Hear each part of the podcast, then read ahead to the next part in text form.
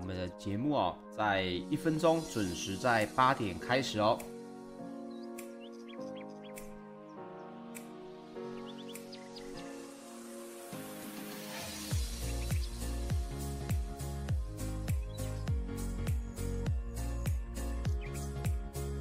好，麻烦大家稍等哦，我们在三十秒，节目准时开始。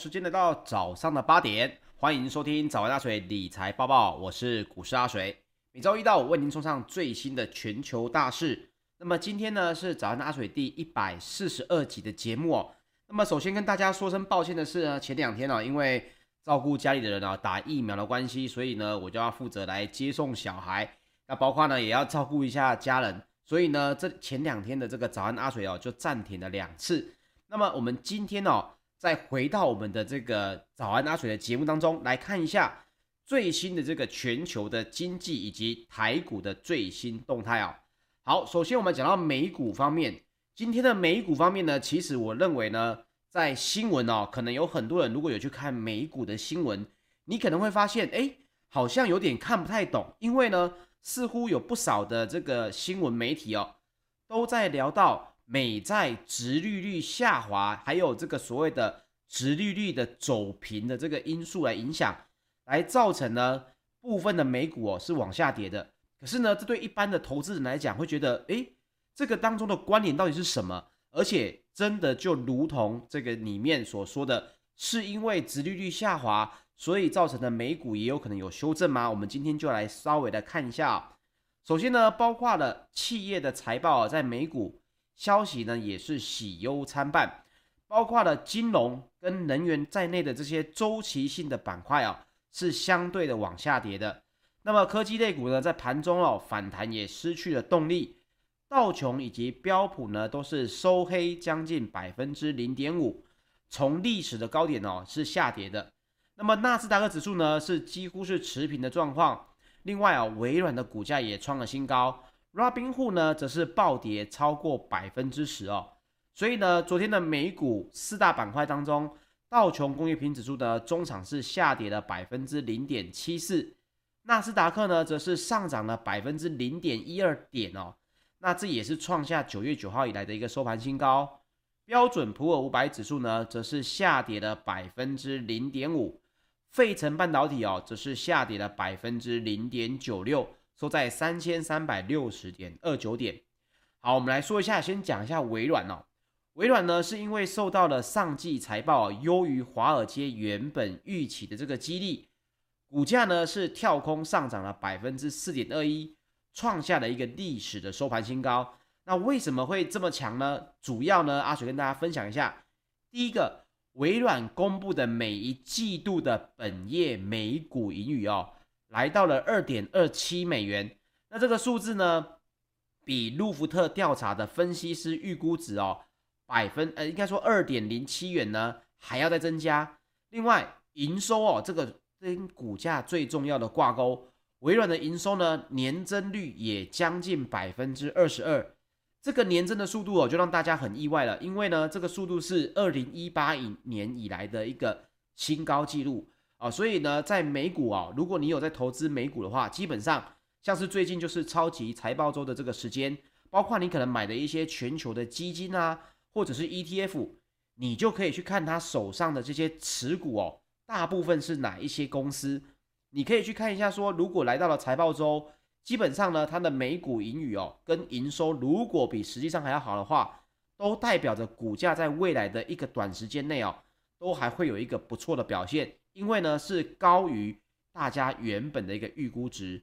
那另外 Alphabet 的这个我们有分为这个所谓的 A 跟 B 嘛，那它的 Class A 的 A 股呢是劲扬了百分之四点九六哦，Alphabet 就是 Google 的母公司，现在股价已经将近了快要两千九百二十四点三五美元，快要三千美元了哦，创下了一个历史的收盘新高。那原本呢，在礼拜一的节目啊，阿水还在担心说，哎，Snap 的广告营收哦，相对比较差。我也在担心说，阿发贝会不会缴出一个像 Snap 这样子广告营收不是他们好的一个成绩单哦。但是现在看起来呢，目前阿发贝公布的上一季的每股盈余哦，来到了二十七点九九亿美元，那也优于市场原本预期的二十三点四八亿美元。那另外，阿发贝也表示哦，他们的管理层说，苹果呢不是在他们的手机上面修改了这个隐私权的规定吗？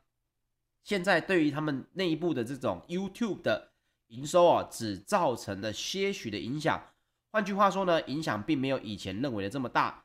那么也是微软跟阿发贝这两家公司哦，主要就撑起了纳斯达克指数将近九十点的涨幅啊。那这个微软呢，同时也是道琼跟标普还有纳斯达克指数的一个最大助力。所以现在美股的一个问题点就在于哪里呢？现在在于超级财报周来临。部分财报好的这些公司哦，相对的强硬。可是呢，如果你去看实际上其他的类股哦，都是在稍微走软的。那这一点呢，就跟这个联准会即将要来宣布削减量化宽松政策，也就是 QE taper 这件事情相关哦。原因是为什么？原因就是因为美国的短期的公债殖利率是往上升，长期的公债殖利率呢却在大跌。那么各位，如果去今天哦，你听这个看新闻或者听新闻的话，大部分呢都会跟你讲到一句话，叫做“殖利率曲线走平”哦。然后他们就跟你讲说呢，殖利率的曲线走平呢，就代表着哦，市场哦担忧经济呢恐怕会难以承受升息带来的一个信贷紧缩的一个环境。所以各位现在应该也可以看到。美国的这些市场大佬呢，包括我们像是提到了这个方舟的女股神，他就提到了嘛，他说通膨根本没有这么严重，甚至他也认为有可能会通缩。当然啊，那因为他也大卖了特斯拉的股票，所以呢，特斯拉的执行长啊，这个埃隆·马斯克当然也是有点不爽。所以呢，我也不知道他到底是实际上对经济很了解，还是他单纯就只是想要出来喷这个我们所谓的这个美国女股神哦。所以他就出来讲，嗯，我觉得通膨问题还是很严重哦。这有点类似这个埃隆马斯克的埃隆马斯克自己的做法啊，就是呢，如果你让他不爽的话，基本上他蛮容易这个跟你持相反的意见的。可是市场上面现在大家就在认为说，为什么债券会影响到整整个的股市呢？主要就是原因呢，第一点，阿水跟大家分享。美国的公债殖利率的这些变化呢，主要的观念哦、观点哦，都来自于市场的大佬以及呢比较专业的投资人，包括一般的这个散户哦，像是一般的投资人比较不会去碰这个所谓的债券市场，甚至呢只会跟着债券市场去做买卖。也就是说哦，你的大量的买进卖出，这些都是市场大佬对于未来的一个景气看法。那么现在就讲到说，殖利率的曲线走平是什么意思？也就是短线的殖利率往上跑，长期的殖利率呢往下跌。那很多人就认为哦，这个情况呢就会带来经济呢恐怕会出现一些问题。那这件事情是真的吗？我们先来讲一般市场的看法啊、哦。如果一般而言，理论上来说，市场如果预期 FED 要来收紧货币政策。哎，我跟你讲啊，这个你听懂之后哦，保证很多人都没有你了解美国的公债的这个市场哦。一般来说，外界怎么看哦？市场会预期说，FED 如果要收紧货币政策，就是说我不要印这么多钱了，我也不要买这么多的 MBS，这些市场上面的这些呃流动的资金呢，我要来稍微控制了。那么理论上就代表什么？代表着。美国的经济应该要展望要开始变好了嘛，不然你 FED 怎么会在这个时候收紧货币政策呢？也就是说，好像你在点火，你在生一个火一样。你一开始呢，你要用这个所谓的呃很多的喷灯啊，你要加很多的能量啊，给这些以要能够烧起来的这些木炭。那现在呢，大家就认为，哎，收紧货币政策，美国的经济应该要看好。那这个时候。公债的殖利率应该是会扩大，而不是收敛哦。好，这个是市场的一个一般的看法。可是呢，阿水来跟大家讲哦，历史上的真正的这个经验哦，并非如此。换句话说，我们先来看一下二零一八年的时候，哦当时的联准会主席鲍尔呢，其实也遇到了一模一样的问题，也就是跟现在一样，殖利率呢开始走平，甚至有点类似这个所谓的殖利率曲线出现倒挂的一个情况哦。所以呢，大家在新闻上面看到了，就会觉得，哎，这个好像就会造成所谓的经济反转、经济衰退嘛。因为这个时候呢，你如果是看俏，公债殖利率应该是扩大，而不是收敛。可是阿水跟大家分享的是，早在二零一八年年底的时候，那个时候出现同样的情况，美国的联准会主席呢，鲍尔他就出来说了哦，他说，殖利率的曲线绝对只是参考指标之一，经济衰退的可能性总是是存在的。很多时候呢，经济衰退是由跟货币政策毫无关系的冲击所造成的。所以呢，当时候二零一八年。也出现了殖利率的这个走平的这个情况，当时的主席鲍尔啊就说了，他没认为没有认未来一两年经济就要衰退的这个情况出现。诶，果不其然，如果不是因为疫情的话，二零一八年之后是二零一九，到现在为止哦，其实整个美国的经济也应该是缓步的在往上发展哦。所以呢，我们通常讲到哦。殖利率，如果你接下来电视或者是新闻里面听到了所谓的殖利率倒挂，或者是殖利率走平，通常就是跟你讲说，哎，理论上是经济反转了，但是实际上的情况哦，并不是如此。殖利率走平呢，其实叫做利率回归中性的一个现象而已。也就是说，利差的这个负值呢，如果出现了这个利差负值的话，大概呢都需要一段时间才会出现所谓的系统性风险啊，比如说大跌啊、破湾战争啊、啊、呃、网络泡沫化啊，或者是这个零八年的次贷风暴。那个时候呢，其实应该这么说，殖利率走平呢，它是可以很多年都是走平的哦，所以并不是大家觉得说，哎呀，殖利率走平，经济就要衰退，并不是哦，殖利率走平反而是属于经济强劲。通膨预期温和的一个情况，所以呢，短期的利率就会受到央行升息的影响哦，上涨比较快。这个时候呢，利差就会缩短。所以各位不要被这个给误解了哦。另外一件事情就是呢，殖利率其实在一九九五年到一九九九年哦，也都是扁平的啊，只有两千年才开始反转，这个时候才遇到网络泡沫化之后开始倒挂，哎，才开始衰退。另外，直利率曲线即使反转哦。它也不是一个预测指标，为什么呢？就好像如果你今天呢、哦，诶，你洗冷水澡，然后呢，你出来吹冷气，你没有穿衣服，你每一次都这样做呢，你每一次做都会在隔两天或隔两个月感冒。那请问一下，你觉得你感冒跟这件事情有直接的关系吗？没有嘛，因为时间区这个区间实在是太大了。所以，即使各位可以听到接下来有人讲什么殖利率曲线反转啊，殖利率曲线的、什么倒挂啊，通常过去五十年的历史经验是，反转之后要隔十四个月到三十四个月才会出现经济衰退。那隔了一年至快要将近三年，一到三年之后会衰退，你觉得这个预测准确吗？其实这个预测等于没有预测嘛，因为一到三年可以发生太多事情了。哦，所以各位不用对这个殖利率曲线走平这件事情哦，感受到太过的恐慌，或者呢，因为这样子去认为这个股市哦就会因此涨或跌，这件事情其实反而是告诉你第一个结论，殖利率曲线它是可以多年保持扁平的，这个时候呢，反而代表是经济在强劲，通膨是相对温和的一个情况，但是中间有一个变数就是。短线的利率受到央行的升息速度的影响变化啊，所以这一点呢，它没有任何的预测性。第二个，它对于隔了十四个月到三十四个月才会出现经济衰退这件事情，也是在告诉你它没有预测性。基本上，如果出现的这件事情呢，要隔一年到三年才有可能出现所谓的这个熊市，那你觉得这件事情重要吗？哦，它反而是告诉你。短线上面哦，不太需要对于经济直接反转这件事情出现担忧哦。好，接下来我们来分享一下众议院跟这个参议院在美国的争议哦。首先呢，是众议院的筹款委员会主席哦，尼尔他就表示呢，他说他认为哦，对于富人资产税的争议的这个提议呢，已经不在拜登的社会支出法案的资金来源的讨论之列。换句话说哦，他已经认为不需要再讨论这个所谓的富人资产税要来征税的事情。他转而呢跟参议院在讨论哦，只是要向最高所得税率的基础上，向收入超过一千万美金的富人呢加征百分之三的附加税。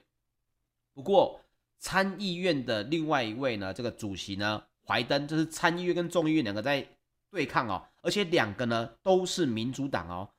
这个怀登呢，他就认为说不哦，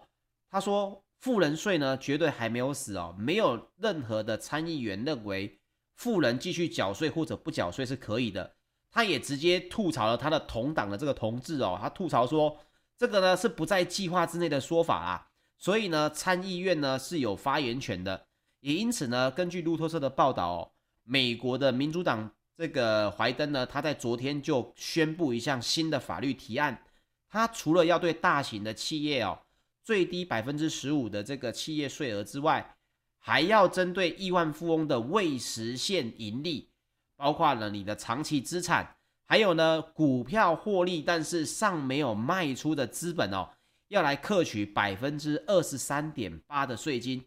换句话说什么？如果如果在台湾的话，意思就是你还没有卖股票，你账面上面你是赚钱的，而你呢也是属于亿万富翁之列的话。他要先针对你还没有卖股票所取得的这个利润哦，未实现损益，就要先课一个百分之二十三点八的税金。这件事情其实，当然它影响的层面很少，因为它针对的是亿万富翁。那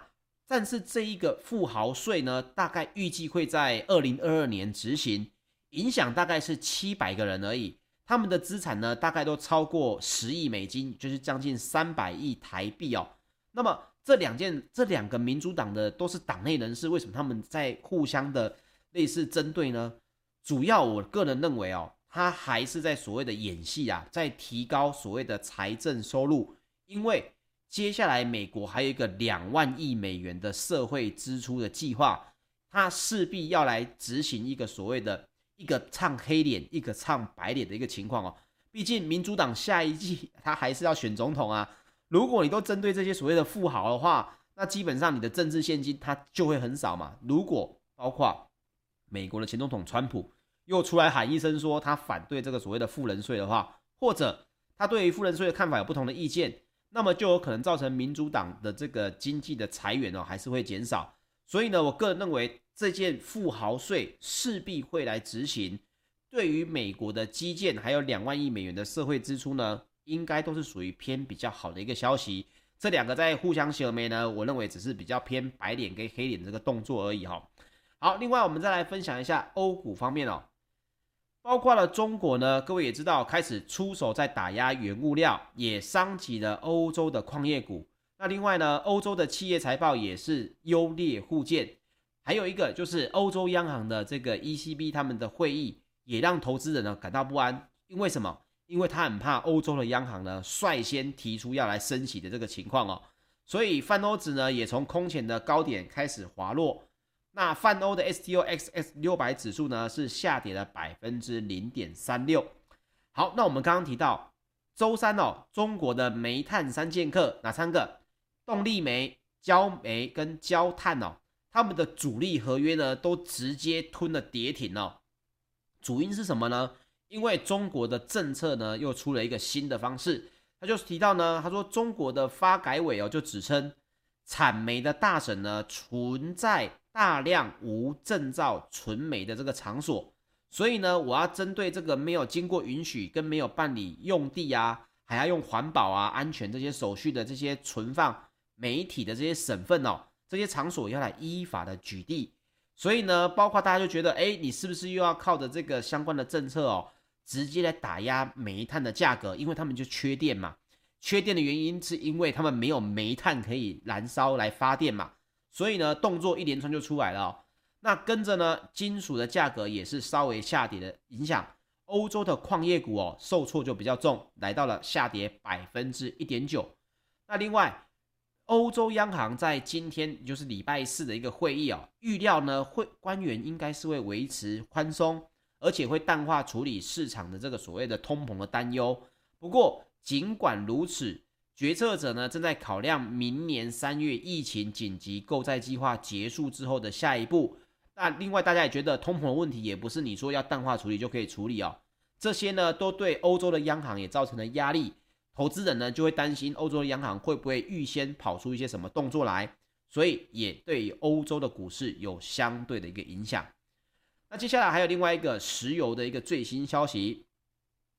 纽约商业交易所呢，十二月的原油期货在十月二十七号是下跌了百分之二点四。那主因呢，是因为上周的美国原油库存增长的情况，它高于预期的这个影响。那另外，欧洲的 ICE 期货交易所，近月布兰的原油也下跌了百分之二点一，来到每桶八十四点五八美元哦。好，这个石油呢，蹭蹭蹭的往上涨啊，也真的印证了阿水之前跟大家讲的。我在前几个月跟大家说，接下来各位应该会看到比二零一八年还要痛苦的油价。那果不其然呢，我们经过了油价换算之后呢，虽然已经有补贴部分的涨幅，不过呢，这个油价我相信各位去进去加油一定会觉得，哦呦，怎么一桶油变得这么贵？那主因呢，现在为什么会稍微下跌呢？其中一个最主要的原因是因为美国的能源部在昨天最新的一个报告。截至十月二十二号为止的当周，美国的商业原油库存呢是增加了四百三十万桶。那这个增加的这个幅度呢，高于分析师原本预期的增加一百九十万桶。那我也提过，石油就是所谓的供需法则。如果石油价格呢要涨，那基本上一定是供需减少，需求增加，或者是一个不动，另外一个是增加的。那如果石油是下跌呢？那基本上就是可能第一个需求变少，或者是供给增加啊。所以另外一个消息我有看到，但是阿水要来跟大家讲一下是，是我针对这个议题有稍微研究一下。我个人认为，呃，那样子的新闻呢，并不是这么的准确哦。也有一个部分的，应该说有部分的这个网络的说法，就是说，因为伊朗跟欧盟呢同意要在月底前恢复核协议的谈判。所以呢，对于伊朗全球原油供应增加的这个预期哦，加上对于美国上周我们刚刚提到的原油库存增幅超过预期嘛，所以呢，油价是下跌的情况。但是阿水要借这个机会跟大家分享的是，伊朗它能够增产哦，能够影响整个石油供应链呢，远不如欧佩 Plus 的会议哦，包括了伊朗呢要能够恢复核协议这件事情。恢复核协议之后呢，还要能够恢复整个原油的生产。诶，那个又不是像电脑开机一样，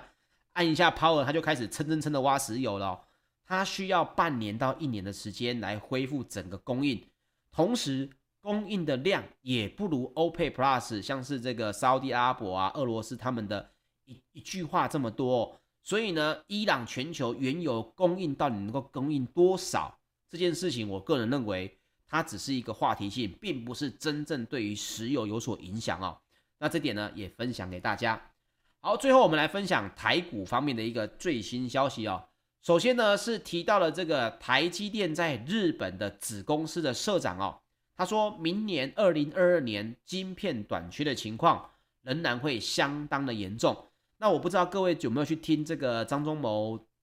董事长之前在这个昨天，应该是昨天吧，昨天还是前天。所在玉山的这个演讲哦，其实他有讲到一件事情，我个人认为各位可以去稍微判断一下。他有提到，我们之前不是提到说，诶，半导体的工厂其实在全球各地都要来设立吗？但是呢，张董事长呢，我习惯叫他张董事长啊，因为以前这个在相关的行业呢，就是会尊称他张董事长哦。他就提到，其实他个人呢，并不觉得哦，这个台积电呢，应该要到。全世界各地去设厂，他不认为这是正确的，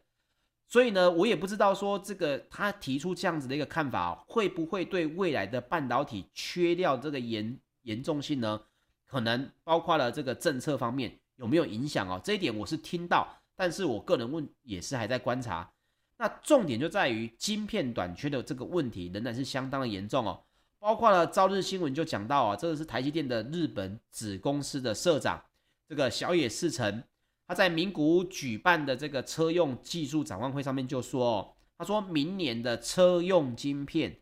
短缺仍然会相当的严重。那这样子呢，也还是会迫使各位可以看到的，第一个，车厂还是会进行减产，因为晶片从接单到出货大概是需要半年的时间，所以呢，在目前来讲呢，产线呢，台积电已说已经全线投入，但是即便如此，还是仍然不够哦。所以我相信台积电到日本新建半导体工厂这件事情呢，嗯，你要说因为张董事长的一句话而有所变数，我个人可能觉得机会不大。不过这件事情其实各位可以预料到，明年的晶片短缺还有半导体业的这个紧绷呢，基本上还是会属于是常态的情况啊。那根据彭博社最新的一个数据来讲哦，二零二一年十月份晶片的交期是二十一点九周哦。一年也不过就五十二周，所以将近是半年的时间。这是二零一七年以来有会诊资料的史上最长。那交期呢，跟九月份相比哦，大概也是多了一天。那延长的幅度是过去九个月以来最小的一个情况。好，接下来我们来讲另外一个各位可以开始注意的新商机哦，也不能讲新商机，只是说最近的话题性可能又会出来了。苹果。发布了最新用于 MacBook Pro 的一个一百四十瓦 USB-C 的电源适配器哦，而且呢，苹果首次就采用了这个 GaN 的技术。换句话说，苹果开始用百瓦级的大功率快充产品，就有可能要进入了成长期。那你说，哎，这跟什么东西有关？跟第三代半导体的消费应用发展有关哦。那么根据这个 TrendForce 的研究就指出哦，目前 GaN 功率电晶体的价格呢，其实是不断的下降的。因为各位，如果你有在玩这些所谓的充电器啊，你会发现到这些所谓用的 GaN 的充电器哦，当现在之前的价格是很贵的，但是现在呢，电晶体的价格是不断的下降，已经来到了一美元附近哦。同时，技术方案呢也越来越成熟的情况下，目前根据 TrendForce 的这个研究哦。到二零二五年呢，GaN 在整体的快充领域的市场渗透率有望来到一半哦。换句话说，就会有一半的充电器可能在二零二五年都会使用 GaN 这种东西。为什么呢？因为目前市场主流的快充市场哦，大概你去买就是五十五瓦到六十五瓦是主流的功率段。大概呢，现在的 GaN 哦，这个销售市占大概是百分之七十二。而百瓦级以上呢，目前在去年二零二零年的市占率只有百分之八，所以苹果呢推出了最新一百四十瓦的这个百瓦级的大功率产品哦，也就大家会预估哦，应该许多厂商就会认为，哎，苹果开始用了，那么其他的厂商也有可能会跟上。那目前最高的功率呢就已经来到了一百四十瓦，而且这也跟包括了。全球首款呢，这个贝斯有出入的这个一百二十瓦的这个 GaN 跟 SiC 的快充产品，市场的反馈也不错。包括其他 SiC 的元件厂呢，也陆续达成在 Power Delivery 的快充领域的出货。换句话说，什么东西可以注意？这也是阿水一直讲的观念：电动车要火热，先把前端搞定了。那么大功率的车充市场呢，现在也逐渐在兴起。未来的数位产品的能耗呢，跟电池容量的限制哦，也应该都会提升所谓的第三代半导体，就是 GaN 跟 SiC 的大规模应用喽。所以，如果你对这个话题性你觉得有感兴趣的话，各位在最近也可以持续来关注这样子的一个类股哦。我相信你可以看可以看到，有可能有不错的投资机会。好，以上呢就是本集的节目内容，谢谢大家的收听。那我们明天呢，一样是早上八点见。如果要听重播的话，欢迎到 YouTube 来搜寻股市阿水喽。我们明天见，大家拜拜。